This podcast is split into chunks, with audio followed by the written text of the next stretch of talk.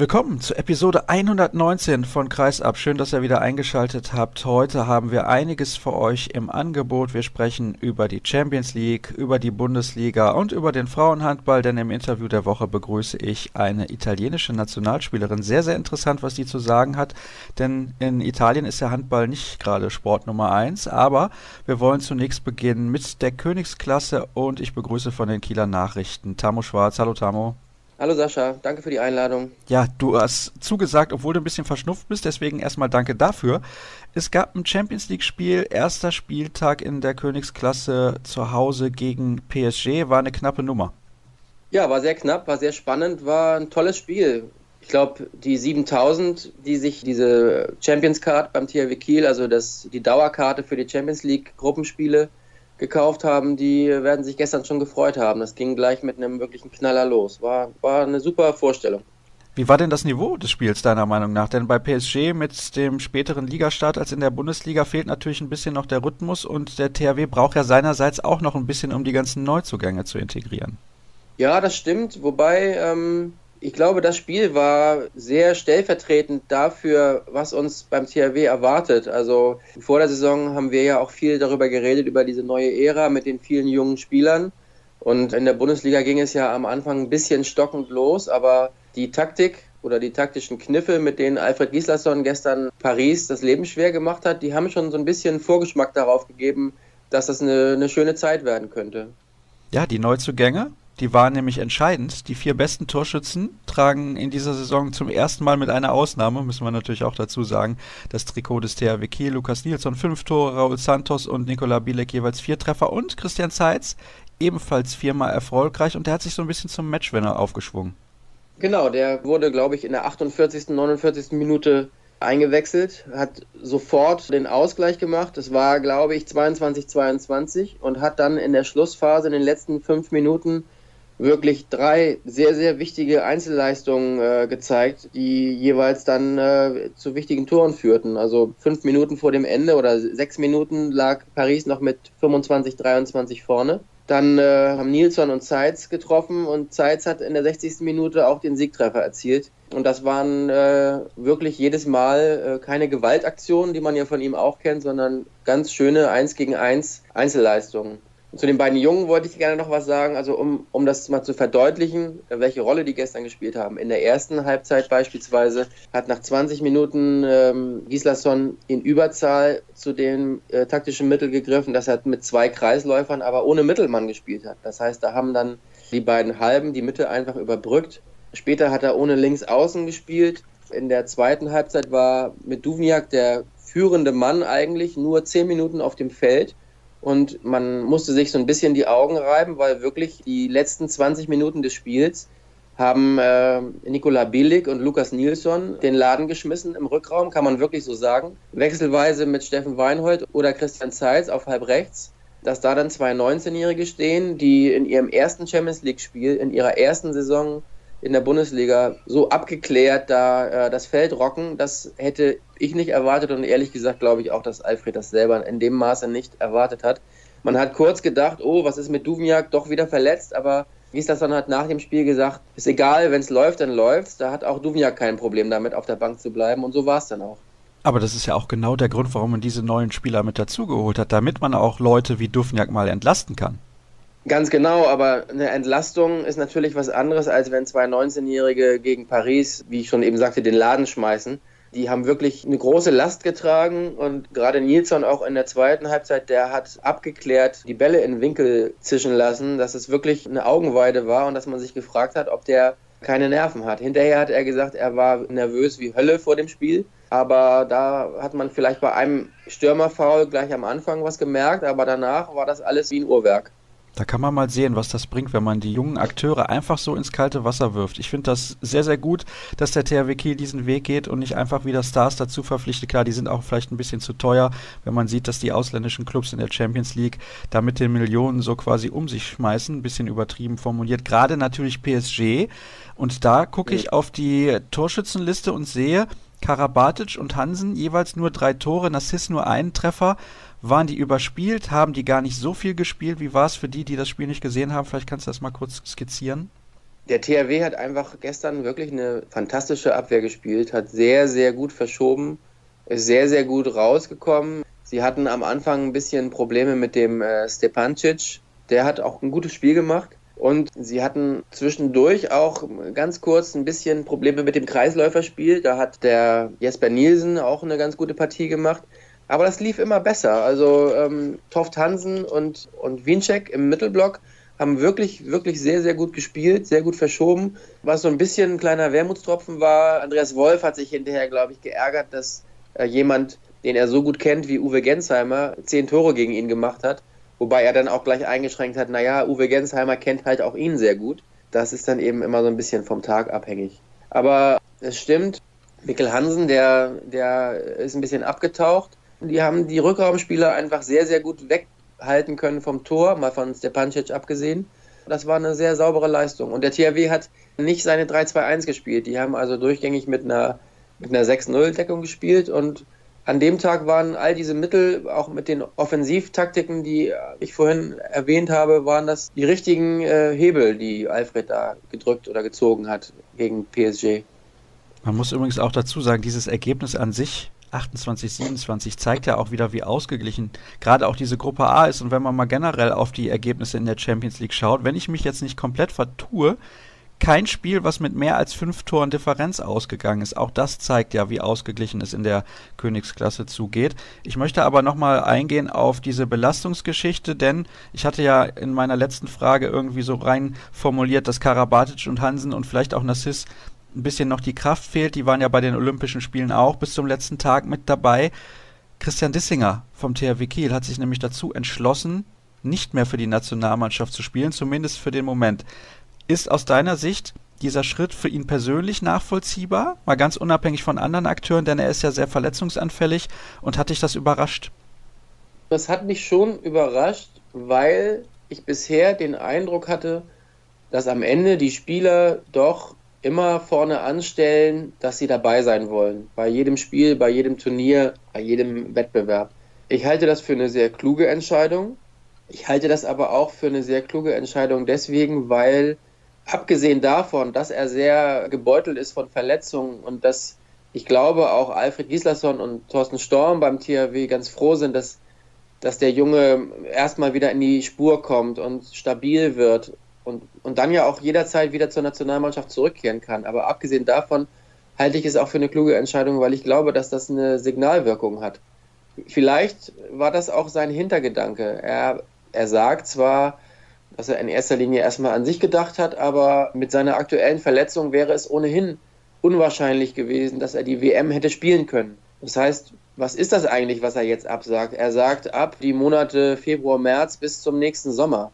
Da ist dann sicherlich noch wieder, sind wieder Quali-Spiele und hier und da Freundschaftsspiele, aber die WM hätte er vielleicht sowieso verpasst, aber die Signalwirkung, die davon ausgeht, die ist ungemein und man sieht es ja auch, dass wenige Tage danach Henrik Pekeler der auch jung ist, der auch ein gestandener Nationalspieler ist, dass der auch laut darüber nachdenkt, ob das für ihn auch eine gute Entscheidung wäre.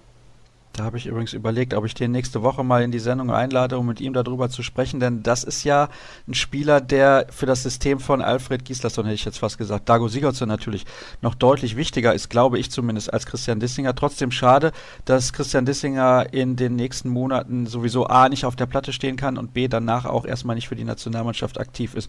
Signalwirkung hast du gesagt. Glaubst du denn, das hat wirklich Signalwirkung? Naja, also Pekeler ist ja eigentlich schon ein gutes Beispiel dafür. Das hat ja kaum eine Woche gedauert, als der nachgezogen ist. Was ich ein bisschen schade finde, ist, dass wir haben ja eine Spieler, eine sogenannte Spielergewerkschaft oder eine Spielervereinigung. Ich finde es sehr schade, dass die so ein zahnloser Tiger ist, denn man hat ja den Eindruck, dass von diesen Absagen von Dissinger oder vermeintlich irgendwann auch von Pekeler, dass da viel mehr Kraft und Wirkung von ausgeht, als so über die ganzen Jahre hinweg in, in der ständig wabernden Diskussion. Und ich glaube, die Spieler sind diejenigen, die vielleicht irgendwann einmal ihren, ihren Einfluss geltend machen sollten. Also es läuft ja alles in die falsche Richtung. Da wird diskutiert über den 16. Spieler und dann wird der bei der Bundesliga-Versammlung auch wieder abgelehnt. Da wird diskutiert, dass man vielleicht lieber den direkten Vergleich heranziehen sollte, als dass man am Ende immer dieses Wettrennen um Tore in der Bundesliga hat, wird das auch wieder abgesagt. Da freuen sich Mannschaften wie zum Beispiel Wetzlar, dass sie am Dienstag bei sich einen müden THW zu Gast haben, der gerade am Sonntag gegen Stuttgart gespielt hat. Die freuen sich einfach, dass die großen Vereine so müde und kaputt von der Champions League sind, weil sie wissen, dass sie dann vielleicht eine kleine Chance haben, sie zu schlagen. Aber dass eben die großen Vereine, die Champions League spielen, auch einfach für den, für den Ruf und für das Renommee der Bundesliga verantwortlich sind. Da denken die meiner Meinung nach ein bisschen zu kurz. Da klinge ich jetzt wie der Pressesprecher von Alfred Gislason, das ist mir schon klar, aber da bin ich wirklich von überzeugt und wir haben mit die größte Liga äh, im Vergleich zu den kleineren Ligen in, in Spanien, Ungarn und so weiter. Wir haben mit der Bundesliga die Liga, wo die Vereine immer an die Schmerzgrenze gehen müssen. Das ist anders als in Ungarn, wo Westbrem seine letzten Spiele teilweise mit so bummelig 40 zu 20 gewonnen hat. Da ist auch ein Spiel gegen Wetzlar oder Melsung, sind einfach Spiele, wo die Vereine an die Schmerzgrenze gehen müssen. Aber ausgerechnet in dieser Liga dürfen nur 14 Spieler eingesetzt werden und werden solche Entscheidungen getroffen. Insofern glaube ich, dass die Spieler irgendwann auf die Barrikaden gehen müssen. Ich bin da ähnlicher Meinung, kann ich ja offen zugeben. Allerdings stelle ich jetzt mal eine These dagegen.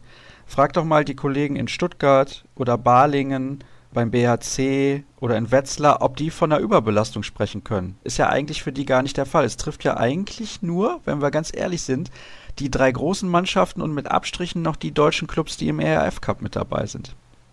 Das stimmt, da hast du recht. Wobei ich würde nicht sagen die drei großen, denn es ist ja nicht ausgeschlossen, dass es auch in der Champions League irgendwann mal eine Fluktuation gibt. Also, dass vielleicht THW, Flensburg und Löwen nicht erster, zweiter, dritter werden, sondern vielleicht Melsung oder die Füchse mal in diese Phalanx eindringen. Also es betrifft sozusagen erstmal generell die, die Champions League spielen und mit Abstrichen ERF Cup. Aber da gibt es eine sehr schöne Argumentation von Alfred Gislason, den ich jetzt schon wieder zitieren muss, tut mir leid, der gesagt hat, er hatte genau mit diesen Problemen und mit diesen Argumenten in Magdeburg zu kämpfen. Ja, ihr kauft die jungen Spieler weg, ihr holt die alle zu euch und so weiter. Und er hat gesagt, natürlich haben sie vielleicht pro Jahr oder in, in, im Zweijahresrhythmus vier, fünf Spieler geholt aber nur ein oder zwei haben sich in Magdeburg durchgesetzt. Und die zwei, drei anderen, die kamen wunderbar ausgebildet und sehr, sehr viel stärker als vorher zurück zu den, sagen wir mal, Zweitligisten oder Drittligisten aus der umliegenden Region, weil sie sich eben in Magdeburg nicht durchgesetzt haben, wurden ja aber in dieser, in dieser Maschine Handball trotzdem beim Erstligisten ausgebildet und kehrten eben irgendwann zu den niederklassigen Vereinen oder oft ja auch in der ersten Liga dann zu einem anderen Verein zurück. Der THW holt die Spieler ja sowieso. Und was ist es denn für ein Nachteil, wenn Stuttgart oder Baling oder Wetzlar auch 16 Spieler in der Bundesliga einsetzen dürfen? Das ist ja nichts, was denen schadet.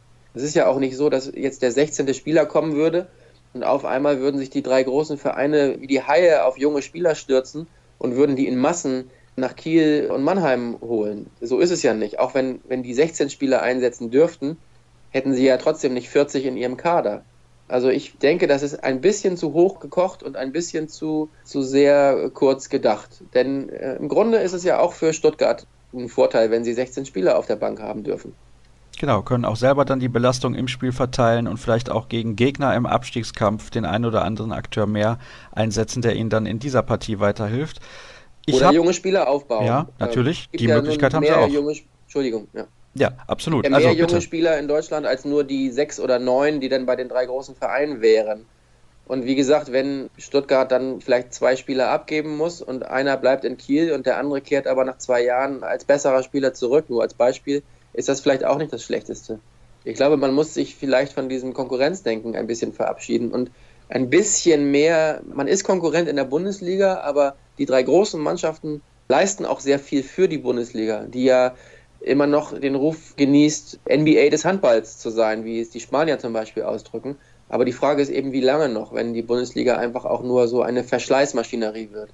Also ich habe gehört, zumindest ist mir das so halbwegs zu Ohren gekommen, dass die EHF schon wieder darüber nachdenkt, den Champions League-Modus ein bisschen anzupassen und generell auch nicht das aller, allergrößte Problem damit hätte, wenn nur noch zwei deutsche Mannschaften in der Champions League mit dabei wären. Das wäre natürlich für die Bundesliga relativ ärgerlich, aber eventuell sollte man sich da mal Gedanken machen, denn man darf nicht vergessen, dieses Problem, du hast es ja eben auch gesagt, betrifft eigentlich ja nur die deutschen Clubs. Also eine Mannschaft wie Westbrem, die gewinnt in der Liga locker ihre Spiele oder PSG hat jetzt auch nicht so eine große Belastung, Kielce, können wir ganz viele Clubs nennen, die haben dieses Problem nicht.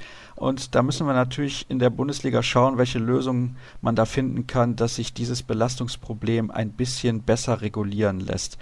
Haben wir noch was stimmt, aus Kiel? Das stimmt. Darf ich noch eine Sache ja, kurz sehr gerne. sagen? Das stimmt natürlich, denn man fragt sich ja auch, warum es Spanien oder Polen oder Ungarn nicht schaffen, auch ihre Liga attraktiver zu machen. Klar, in Polen gibt es zwei Mannschaften mit Kielce und Plock. Dann gibt es in Ungarn natürlich neben Westbrem auch noch Szeged aber dahinter bricht es doch relativ schnell ab. Also theoretisch müssten die auch ein Interesse daran haben, ihre eigene Liga stark zu machen. Ansonsten ähm, wäre es vielleicht kein Weltuntergang, wenn nur zwei Mannschaften in der Champions League aus Deutschland noch dabei wären.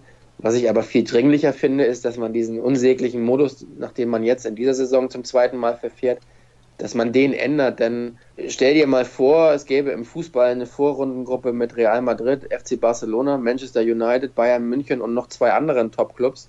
Das ist ja nicht nur irrsinnig, sondern das, was im Moment da los ist, ist ja irgendwie, irgendwie auch absurd. Der THW hat es sich natürlich selbst zuzuschreiben, das wissen die auch. Die sind Dritter geworden, die haben nur in Anführungszeichen die Wildcard bekommen die können sich nicht beschweren, dass sie eben irgendwo ins Glied eingereiht werden, aber die äh, 16 stärksten Mannschaften nur auf zwei Gruppen aufzuteilen, ist ja an und für sich schon eine schreiende Fehlentscheidung, meiner Meinung nach.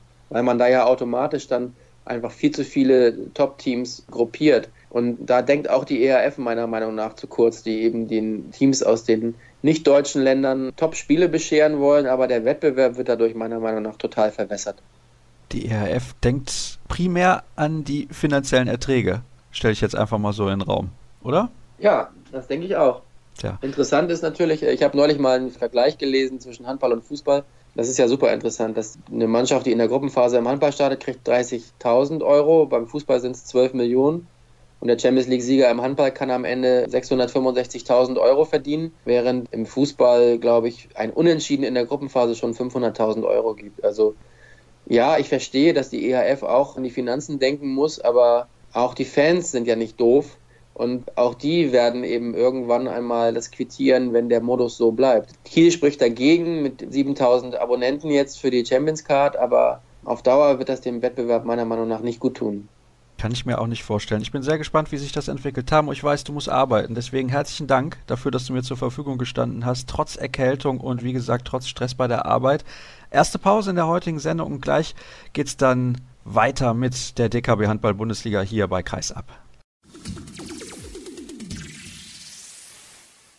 Weiter geht's in Episode 119 von Kreisab. Der nächste Kollege ist in der Leitung und das ist Thomas Rademacher, der ist unter anderem für die Rheinische Post unterwegs. Hallo Tom.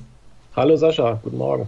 Und wer schon bei uns reingehört hat in der Vergangenheit, weiß, dass sich Tom hauptsächlich mit dem Bergischen HC beschäftigt und ich habe ihn deswegen eingeladen, weil ich ja eigentlich davon ausgegangen war, dass der BHC in Wetzlar verlieren wird. Sei bitte ehrlich, du auch? Ja, habe ich auch mitgerechnet. Also da konnte man ja wirklich keinen Sieg erwarten, denn der BHC ist ohne Halbposition dort angetreten. Und alles andere als äh, eine Niederlage ist ja eine, eine, tierische Überraschung oder sagen wir mal alles andere als ein eigentlich klarer Sieg für Wetzlar ist eine große Überraschung.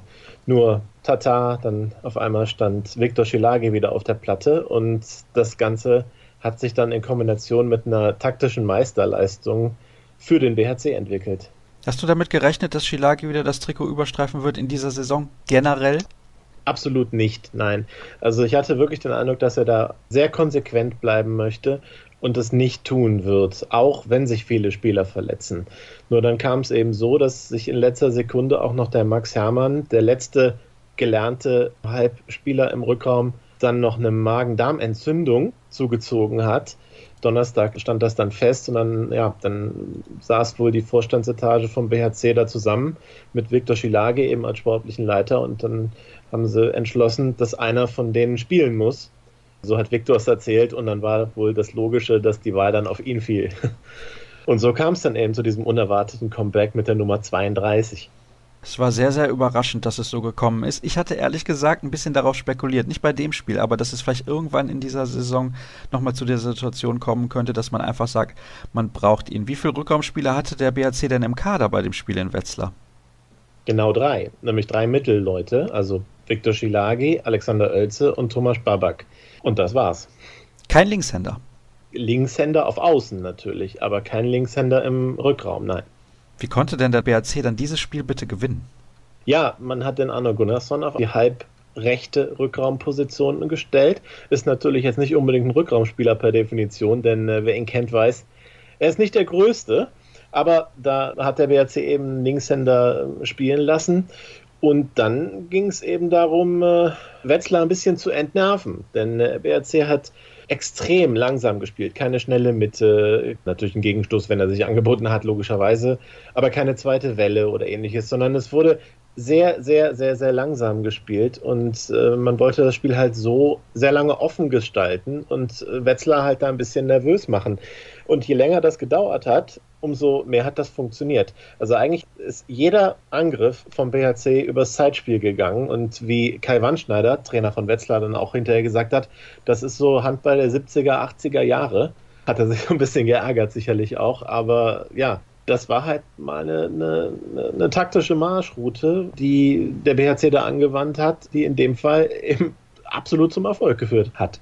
Man muss ja auch dazu sagen, 9 zu 8 zur Pause für Wetzlar ist jetzt auch nicht ein Ergebnis, was darauf schließen lässt, dass es schnell zugegangen wäre. Auch das Endergebnis von 20 zu 22 aus Sicht der Hessen ebenfalls nicht.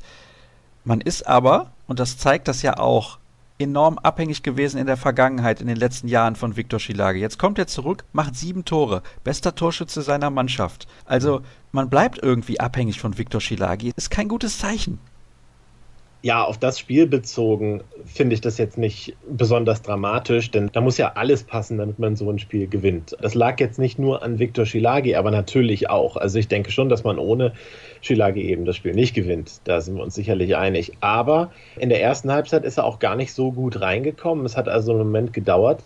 Das hat dann erst so richtig gut funktioniert, als Wetzlar dann Anfang der zweiten Halbzeit sich so ein bisschen abgesetzt hat. Da hat der BRC so ein paar Fehler vorne gemacht. Und es stand plötzlich, war glaube ich vier Tore vor. Ich glaube 12, 8 war das für, ja, für die Heimmannschaft. Und dann hat äh, Sebastian Hinze da nochmal umgestellt und hat dann äh, fortan immer mit sieben Feldspielern vorne gespielt, es sei denn, wenn man in Unterzahl war, aber immer eben den Torhüter runtergenommen. Und dann ist das System Shilagi dann also auch voll aufgegangen. Das sah aus wie in alter Zeit und da wurden Lücken geschaffen, brutal gute Anspiele, ja, und klassisch natürlich Schlagwürfe und aber auch Sprungwürfe aus dem Rückraum. Also der ist immer noch topfit, wobei er am nächsten Tag haben ihm wohl die Knochen sehr, sehr wehgetan, hat, hat er mir berichtet. Nur in dem Spiel hat man das gar nicht gemerkt und am Ende tatsächlich, ja, hat er das Spiel entschieden. Auf die letzten 10, 15 Minuten, wo es dann wirklich, also in der Crunch-Time ist, da hat er dann die entscheidenden Tore gemacht, sich die entscheidenden Würfe dann aber eben auch genommen. Das ist eben ein Held, ne? das muss man ja schon sagen. Das ist wirklich ein, ein Held, ja.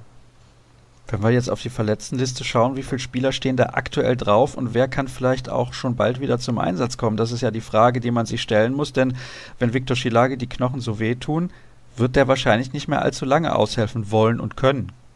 Nein, also ich glaube auch, dass es das Ziel ist, dass er jetzt gegen Minden auch schon nicht mehr spielt. Auch in der Hoffnung, dass äh, Max Hermann da seine Entzündung überwunden hat. Da steht ja nicht fest, wie lange der jetzt ausfällt. Wird dann ja der BRC einen weiteren Spieler wieder zur Verfügung haben. Dazu flattert ja gerade rein die Neuigkeit, dass Bogdan Kritschitoju, ist das richtig gesprochen? So sieht's aus, hoffe ich zumindest. Ja. Bogdan Kritschitoju auch eine Neuverpflichtung vom BHC ist. Er kommt vom Champions League Teilnehmer Dynamo Bukarest. Letzte Saison in Eisenach gespielt. Auch ein Rückraumspiel am rechten Rückraum, Linkshänder, um den sich der BHC bemüht hat, der dann jetzt zum BHC kommt. Die Neuigkeit kommt aber wirklich gerade erst rein, deswegen kann ich noch nicht viel mehr dazu sagen. Ja, der eine oder andere, der mag Bogdan Kricitorio schon kennen. Der hat ja in Friesenheim auch schon gespielt, als die vor zwei Jahren erste Liga gespielt haben. Sehr, sehr wurfstarker Spieler, der, ich glaube, noch ein bisschen Physis auch reinbringt, denn auf der halbrechten Position ist der BHC sowieso nicht mit, mit Körperlichkeit gesegnet. Christian Nippes und äh, Max Hermann, wobei ja Hermann eigentlich schon, aber der wird auch im Angriff relativ selten eingesetzt und Cricitorio ist ein Mann definitiv für die einfachen Tore. Du hast gerade dieses Spiel gegen GWD Minden jetzt auch schon erwähnt am kommenden Wochenende. Das kann ein ganz, ganz entscheidendes Spiel für den weiteren Saisonverlauf werden für den BHC. Ich würde jetzt nicht Haus und Hof darauf verwetten, dass Shilagi wieder spielt, aber ich glaube schon. Mein Bauchgefühl sagt auch, dass er spielt. Auf der anderen Seite, er war ja vorher schon unsterblich und jetzt setzt er dann nochmal so die Krone auf. In einem unmöglichen Spiel wird er noch zum Matchwinner das gewonnen wird. Ich meine, was kann denn noch besser laufen? Ja, natürlich, er wird sich vielleicht in den Dienst der Mannschaft stellen, wenn die Mannschaft Hilfe braucht, dass er dann sagt, ja, dass er es quasi nicht ablehnen kann und sagt, er spielt. Aber das ist sicher nicht das Ziel. Und ich vermute, dass er es nicht machen möchte. Auf der anderen Seite, wenn der BHC nicht noch auf der linken Rückraumseite jetzt auch noch jemanden verpflichtet im Laufe der nächsten Tage, halte ich es nicht für ausgeschlossen, dass er es macht. Aber ich glaube wirklich, wenn er es macht gegen Minden, dann ist das wirklich das letzte Spiel. Also es wird jetzt nicht irgendwie dazu kommen, dass er die halbe Hinrunde spielt oder ähnliches. Man könnte, wenn man dieses Spiel gewinnt, an GWD Minden vorbeiziehen. Das wäre sehr, sehr wichtig für den Bergischen HC, denn man ist mit 0 zu 8 Punkten in die Saison gegangen und es sah nach den ersten vier Spielen überhaupt nicht gut aus, denn man war eigentlich immer chancenlos, muss man auch mal so sehen ja, jetzt in Stuttgart waren sie ja nicht chancenlos. Das war schon ein Spiel, was ähm, offen geführt war und wo es halt auch wieder gepasst hat. Ne? Also über den Kampf ins Spiel zu kommen und auch da war ja schon das Verletzungspech so ein bisschen da. Jetzt kann man sagen, gegen Berlin zehn Tore Niederlage zu Hause oder elf, elf sogar, ist natürlich nicht besonders gut gelaufen, aber das sah auch schon viel, viel besser aus. Einfach wie die Mannschaft agiert hat, als in dem Heimspiel zuvor in der Köln Arena gegen Gummersbach das war nun wirklich keine gute Leistung. Und Berlin ist natürlich auch in absoluter Topform, das sieht man ja auch gerade an der Tabelle. Von daher, die letzten drei Spiele finde ich nicht so alarmierend. Der Saisonstart war eben nicht gut und da hat die Mannschaft auch einfach nicht gut ausgesehen. Aber jetzt kommt sie so langsam und ich glaube auch, dass so ein Sieg wie der jetzt gegen Wetzlar, der bringt dir natürlich wirklich einfach Schwung. Ne? Das ist viel Rückenwind für so ein Spiel gegen Minden, wo es dann ja eben gegen einen direkten Konkurrenten um den Klassenerhalt geht. Wenn man dann aber sieht, dass so Mannschaften wie Stuttgart mal eben zu Hause mit zehn Toren gegen Hannover gewinnt, dann muss man sich sputen, wenn es was mit deiner Saisonprognose werden soll. Ne? Also du hast ja gesagt, Platz 10, nee, dann doch auf Platz 11 korrigiert. Also ich glaube, davon muss man sich dann doch verabschieden. Man wäre wahrscheinlich sehr, sehr froh, wenn am Ende Platz 15 bei rumspringt. Ich glaube, dass der BRC mit Platz 15 zufrieden ist, jetzt vor allem in der aktuellen Situation. Auf der anderen Seite, bitte, Sascha, die Saison ist ganz lang. und das ist Sport. Ne? Du hättest auch vorher nicht gedacht und ich auch nicht zugegeben, dass äh, das Team in Wetzlar gewinnt. Also, wer weiß das schon, was da noch alles passieren kann im Laufe der Saison. Na klar, meine Prognose war ohnehin optimistisch, aber ich bleibe dabei, dass der BRC nicht absteigen wird klar nicht absteigen wird. Okay, das ist eine Ansage. Ich bin sehr, sehr gespannt. Ich glaube, es wird noch relativ schwierig. Es müsste wahrscheinlich noch eine zweite Neuverpflichtung her. Das ist das Problem, wenn Leistungsträger ausfallen in der Saisonvorschau, hast du ja auch gesagt. So Spieler wie Fabian Gutbrot, die sollten zur Verfügung stehen. Zack, zwei, drei Tage später hat er sich verletzt und fällt zwei Monate aus. Das ist natürlich sehr, sehr ärgerlich. Weißt du, wann er zurückkommen wird? Ja, nach aktuellem Stand hat sich, glaube ich, nichts groß geändert. Also müssen es noch so vier, fünf Wochen sein. Ne? Ja. Aber da habe ich jetzt nicht mehr nicht mehr kurzfristig nachgehakt. Vielleicht könnte es was werden für ein weiteres sehr, sehr wichtiges Spiel, nämlich Ende Oktober. Dann geht es nach Baling sowohl im Pokal als auch in der Liga. Herzlichen Dank, Tom, auch für deine Einschätzung. Und Bitte? wir machen eine nächste bzw. letzte kurze Pause in der heutigen Ausgabe und dann geht's ins Interview der Woche. Wir kommen zum Interview der Woche und am Anfang der Sendung hatte ich es ja schon angekündigt, wir blicken gerne über den Tellerrand hinaus, ihr wisst das ja, und diesmal schauen wir so halbwegs nach Italien. Ich begrüße vom Thüringer HC Annika Niederwieser in der Leitung. Hallo Annika. Hallo, hallo. Ja, Italien und Handball hat eigentlich nicht viel miteinander zu tun, oder? Nee, eigentlich gar nichts. Also in Italien würde ich sagen, gibt es eigentlich nur Fußball. Also auch in den Schulen und überall. Also wenn man nur die Gazzetta dello Sport anschaut, da sind ja von 50 Seiten, ist er ja 40 Seiten nur Fußball, erste Liga, zweite Liga, nicht? Das ist ja totales Fußballland. Wie kam dann der Kontakt mit Handball bei dir überhaupt zustande? Für die, die es ja schon ein bisschen ahnen können und dich vielleicht schon kennen, du kommst aus Südtirol, das kann man ja auch am Namen ein bisschen herauslesen, aber auch da ist Handball ja nicht groß. Also da kann man nicht sagen, dass man da täglich mit in Berührung kommt. Ja, also meine Oma, die kommt eigentlich aus Aachen, ist eine gebürtige Deutsche und sie hat ähm, schon früher, also noch Feldhandball gespielt, nicht? zu ihrer Zeit. Und sie hat dieses Handballfieber dann auch ihren Söhnen mitgegeben und mein Vater war ja sehr lange auch Nationaltorhüter. Da war also der Handball in Italien noch relativ besser, würde ich sagen. Mein Vater ist dann auch mit Lino Cerva, also dem kroatischen Nationaltrainer, war er dann aber mit der italienischen Nationale bei den Weltmeisterschaften in Japan, haben da eine relativ gute Figur gemacht. Und so war ich schon von klein auf eigentlich immer in der Halle, also meinem Vater zuzuschauen und anzufeuern. Und jetzt in Südtirol, wie gesagt, ist auch viel Wintersport, also vor allem Skifahren, Biathlon und alles. Aber ich würde sagen, danach kommt schon fast das Handball dort. Es ist aber so, dass glaube ich, du musst ungefähr fünf, sechs Jahre alt gewesen sein, als die Europameisterschaft der Männer in Bozen und im Iran war 1998. Oder vertue ich mich da? Warst du dazu vielleicht auch in der Halle? Ja, sicherlich war ich da in der Halle. Also ich kann mich vielleicht weniger erinnern, weil ich mehr mit den Kindern rumgespielt habe, aber da war ich ganz sicher in der Halle. Gut, also man sieht schon von also Kindesbeinen an und die Gene sind natürlich ja. auch da ein bisschen, bisschen vererbt und beeinflusst von den Eltern beziehungsweise von der Großmama. Trotzdem ist natürlich dann die Frage, warum entscheidet man sich in Italien, Handball auf Leistungssportniveau zu treiben? Wie kam es dazu? Ja, ich habe äh, am Anfang habe ich ja eigentlich fast alle Sportarten ausprobiert, Schwimmen, Volleyball, Basketball, aber das hat mir alles nicht so getaugt. Und ähm, ja, dann kam halt so, ähm, also ich spielte immer in Brixen und ähm, vor fünf Jahren hat halt der Verband, der italienische Handballverband, ein Projekt gestartet. Da haben sie alle jungen Talente nach Rom geholt. Also wir lebten dort zusammen, trainierten zusammen und am Anfang spielten wir in der italienischen Liga dann spielten wir in der slowenischen Liga mit, dann in der serbischen das dritte Jahr, in der, im vierten Jahr in der ungarischen Liga, ersten Liga und letztes Jahr haben wir international überall gespielt, auch gegen Buducnost und so. Ja, das ist natürlich sehr, sehr interessant. Wie kam es denn dazu? Weißt du überhaupt, warum sich der italienische Verband dazu entschieden hat? Denn wir haben es ja eben schon gesagt, in Italien ist Handball nicht groß und dann investiert man da irgendwie Geld in so ein Projekt. Das ist ja schon, finde ich, ein bisschen kurios. Ja, also es ist halt wirklich, weil in den letzten Jahren einfach das Niveau so runtergesunken ist, dann wollten sie auch was anderes machen. Man hat ja gesehen, Holland hat ja auch ein super Jugendprojekt gemacht und ähm, die sind ja jetzt ein von der, von der Weltspitze. Die spielen ja immer vorne dabei. Ja, dann können wir ja eigentlich von Italien in den nächsten ja. Jahren auch so einen Sprung erwarten, oder? ja, glaube ich, wird schwieriger, weil es halt einfach, weil viele junge Leute einfach nicht zu dem Sport kommen. Wie viele Spielerinnen seid ihr da in Rom gewesen? Also von Jahr zu Jahr war das anders, aber so bei den, einmal waren wir 18, dann waren wir 15, nicht, ich würde sagen immer zwischen 14 und 18. Und ihr hattet dann in den anderen Ligen mitgespielt. Gibt es keinen normalen Ligabetrieb in Italien oder ist das dann nur im Norden nee. der Fall? Nee, nee, nee, also es gibt schon eine normale Liga, aber man hat gesagt, wenn wir dort mitspielen, nachher würden wir nicht so wachsen. Also würden sie Geld ausgeben für ja, ich soll sagen, es ist halt so besser investiert, wenn wir halt, können wir schneller wachsen, wenn wir von in den höchsten Ligen mitspielen. Hast du denn für dich auch das Gefühl gehabt, dass die Mannschaft in den Jahren deutlich besser geworden ist? Ja, ja, also das kann ich schon sagen.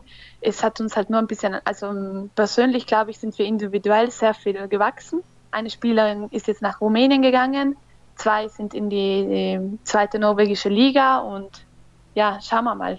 Es wird auf jeden Fall interessant zu beobachten sein, wie sich das in den nächsten Jahren entwickelt. Natürlich auch bei dir persönlich. Du bist ja jetzt beim Thüringer HC mit dabei. Ich möchte aber noch auf eine Sache zu sprechen kommen, bevor wir dann über diesen Schritt in die Bundesliga sprechen, und zwar Beachhandball. Da bist du auch relativ aktiv gewesen. Ist das wichtig, damit man auch ausreichend Spielpraxis hat, auch wenn es ein ganz anderer Sport ist im Prinzip als Hallenhandball? Ja, also ich finde Beachhandball ist ja eine super Sommervariante. Das ist einfach ein super Ausgleich, nicht? Und ähm, da sind wir ein bisschen besser, würde ich sagen. Also da haben wir mehr Chancen, was zu gewinnen. Ist einfacher und das ist halt auch immer eine super Werbung. Ich habe, ich glaube, es müsste so fünf Monate her sein, kurz bevor der Transfer bekannt gegeben wurde, mit Herbert Müller, mit deinem Trainer telefoniert. Und da hat er mir gesagt, ich habe da beim Beachhandball eine italienische Nationalspielerin entdeckt. Wie war das denn, als er das erste Mal dann bei dir angerufen hat? Warst du ein bisschen überrascht, dass dieser Anruf kam? Also nee, mein Vater hat mich ähm, vorgewandt, weil er hat ähm, schon vorher mit meinem Vater ein paar Mal rumtelefoniert, nicht? Natürlich, ja, war ich super aufgeregt und war einfach total happy, weil ich gehört habe, dass mich halt der deutsche Meister anruft und mit mir so ein Gespräch führen will, nicht? Hast du denn vorher irgendwie dran gedacht, dass das vielleicht mal in Frage kommen könnte, in die Bundesliga zu gehen und dann vielleicht sogar schon zum deutschen Meister? Ich kann mir vorstellen, dass das, ich will nicht sagen Schock war, aber schon eine ganz, ganz große Überraschung. Ja, klar, also ich glaube, es ist von jeder Spielerin ein Traum, mal in der Bundesliga zu spielen oder und dann noch beim deutschen Meister, das war ja wow. Wie war denn die Vorbereitung? Ich weiß, unter Herbert Müller ist die Vorbereitung immer relativ hart. War das das Härteste, was du bislang so mitgemacht hast, trainingsmäßig? Ja, es geht so, weil ähm, in Italien, ich würde sagen, wir sind nicht die Besten. Also technisch sind wir jetzt nicht so gerade ähm, der Hit. Und da muss man halt auch einfach aufs Körperliche mehr fokussieren. Und wir hatten immer eigentlich eine strenge Vorbereitung. Also wir sind immer viel gelaufen und ähm, dass ich halt auch beim Beach war, bei der Weltmeisterschaft heuer, hatte ich ja kaum eine Pause. Und also die zwölf Kilometer habe ich gut überstanden, würde ah, ich sagen. Ja. Die legendären zwölf Kilometer, da haben wir sie ja, doch schon, ja. Die ja. ersten Wochen in Deutschland, ich nehme an, das war für dich jetzt keine große Umstellung. Mit der Sprache ist sowieso kein Problem. Fühlst du dich schon so halbwegs wohl? Also mit der Sprache war überhaupt kein Problem. Es war halt nur eine Umstellung von der Stadt, weil ich wohnte ja direkt in Rom, nicht die letzten fünf Jahre. Und Erfurt ist ein bisschen kleiner, würde ich sagen. Aber es ging alles. Also es ist ein bisschen ähnlich wie bei mir zu Hause. Es fehlen halt die Berge, aber das passt schon so. Da fühle ich mich schon sehr wohl. Es gibt schlechtere Orte als Erfurt in Deutschland, ja. in denen man leben kann. Ja. Ich glaube, das kann man auf jeden Fall so sagen. Wie waren denn deine bisherigen Eindrücke von der Handball-Bundesliga? Also man kann sagen, also die Liga ist sehr spannend, würde ich sagen. Man sollte auch keinen ähm, Gegner unterschätzen, auf jeden Fall, weil äh, jedes Spiel ist wichtig. Man hat auch gesehen, Leipzig hatte Schwierigkeiten mit dem Aufsteiger und die haben jetzt wieder gewonnen. Also die haben schon vier Punkte von sechs möglichen. Und ähm, man sollte einfach niemanden unterschätzen. Aber als deutscher Meister hat man doch nur ein Ziel eigentlich, Platz 1. Ja klar, das ist unser Ziel. Also Herbert hat auch gesagt, ähm, wir sind heuer nicht ähm, in der Favoritenrolle, aber er motiviert uns so jedes Mal und ähm, er will einfach, dass wir so kämpfen und das finde ich, davon bin ich so begeistert. Und ähm, man muss halt schauen, für jedes Spiel immer die zwei Punkte zu holen. Demnächst geht es ja dann auch aufs internationale Parkett, Champions League. Freust du dich da noch ein bisschen mehr drauf, als du dich vielleicht auf die Bundesliga gefreut hast? Ja, also schon mal die Bundesliga, also was ich da von den Zuschauern gesehen habe und der Supercup und das war ja schon eine ganz eine andere Welt, würde ich sagen. Und ich glaube, da wird es nochmal einen Sprung geben, wenn wir für die Champions League spielen. Also freue ich mich auch. Jetzt hast du gerade die Zuschauer ja schon angesprochen. Vor wie vielen Zuschauern habt ihr denn da in Italien teilweise gespielt? Waren da überhaupt Leute in der Halle? Also ist jetzt ein bisschen überspitzt formuliert, ich weiß das, aber da ich die Erfahrung in Italien selber mal gemacht habe, weiß ich halt, da verirren sich eigentlich gar keine Leute in die Halle, wenn der Handball läuft. Nee, nee, vielleicht nur die Eltern oder Freunde, aber da kommst du halt so auf 300, wenn es gut geht, 400 vielleicht. Ja, das ist aber dann schon eine große Familie. Also das geht ja schon noch einigermaßen. Aber das ja, ist so ein. Das ist vielleicht mehr im Süden nicht. Die sind ja alle miteinander ja. irgendwie verwandt. Ja, ist noch ein großer Unterschied natürlich zu Deutschland und dann auch mhm. zur Champions League. Was glaubst du denn, ist in der Champions League für euch möglich? Es ist ja immer sehr, sehr schwierig mit dieser Doppelbelastung, gerade für die Mannschaften in Deutschland, die auch nicht so viele finanzielle Möglichkeiten haben wie die Mannschaften aus dem Ausland. Geht es da einfach nur darum, von Spiel zu Spiel zu denken, auch wenn das natürlich so eine klassische Phrase ist? Ja, ich würde einfach sagen, man muss wirklich schauen von Spiel zu Spiel und wie wir reinstarten und alles. Also wir hatten ja schon mal ein Vorbereitungsspiel gegen Metz. Da haben wir also mit zehn Toren gewonnen. Das lässt natürlich hoffen. Aber ich glaube, wir müssen halt einfach daran arbeiten, konstant zu spielen. Das ist jetzt zurzeit unser größtes Problem. Ich möchte noch ein bisschen auf dich persönlich eingehen, nämlich auf deine Stärken und Schwächen. Du bist bei der Beachhandball-WM 2014 als beste Abwehrspielerin des Turniers ausgezeichnet worden. Kann man das so leicht auch auf die Halle übertragen? Ist das deine größte Stärke, die Abwehrarbeit? Ja, kann man fast so sagen. Also jetzt im Angriff, in der letzten Zeit habe ich mich doch auch bewiesen. Jetzt muss ich nur schauen, dass ich mit meiner Schulter das alles super lösen kann. Und ja, ich glaube, eins meiner größten Schwächen ist halt diese Konstanz, nicht immer bringen zu können. Ich denke, die wird mit der Erfahrung sicherlich dazukommen. Siehst du das so ein bisschen als Abenteuer, Bundesliga? Ist das für dich ein Abenteuer? Ja, ja, klar, ja, klar. Ich will natürlich alles Bestmögliche geben und mich äh, individuell weiterentwickeln, um halt der Mannschaft besser helfen zu können. Dann hoffen wir mal, dass das funktioniert. Ich finde es sehr, sehr interessant, auch mal darüber zu sprechen, wie das in so Ländern ist, wo der Handball nicht so groß ist. Glaubst du, der Handball hat irgendwie eine Chance, in Italien ein klein wenig größer zu werden oder ist das im Prinzip eigentlich unmöglich? Kann vielleicht schon größer werden, aber ich glaube, das Hauptproblem ist einfach in der Jugend. Man hat zu wenig, man macht zu wenig in der Jugendarbeit. Also es fängt dann in den Schulen an. Man sieht also im Süden, da haben sie ja kaum Turnunterricht und wenn, dann turnen sie in Jeanshosen und spielen halt noch Fußball, die Jungs und die Mädchen sitzen nur dort rum und ja, ist halt ein bisschen schade. Das hört sich nicht sonderlich gut an, aber dann kannst du ja vielleicht nach nee. der Karriere irgendwann mal als Trainerin ein bisschen was daran ändern. Oder ist das was, was du, was du so gar nicht in Erwägung ziehst? Ist natürlich noch weit, nee. weit weg. Ich weiß, dass dein Karriereende, aber ja, wenn dir der Handballsport so ins Blut gelegt worden ist, dann ist das ja vielleicht eine Alternative. Nee, ich glaube, das wäre gar nichts von mir. Also ich will jetzt auch dann mein Studium gut fertig bringen und alles und ja, also Trainerin wäre, glaube ich, gar nichts für mich. Na gut, also gucken wir mal, wer den Handball vielleicht in den nächsten Jahren in Italien ein bisschen größer machen kann. Ist sehr, sehr interessant. Kann man sich eigentlich gar nicht mehr vorstellen, dass tatsächlich mal in Südtirol eine Europameisterschaft stattgefunden hat. Herzlichen Dank, Annika, dass du dir die Zeit genommen hast. Ich weiß, du kamst gerade eben erst vom Arzt, deswegen freut mich das sehr besonders, dass du mir zur Verfügung gestanden hast. Ansonsten sage ich natürlich allen Hörern von Kreisab nochmal, wo sie Informationen über uns finden. Das geht über facebook.com slash kreisab oder bei Twitter at kreisab.de. Das soll es gewesen sein mit Episode 120 in einer Woche hören wir uns dann wieder. Bis dann.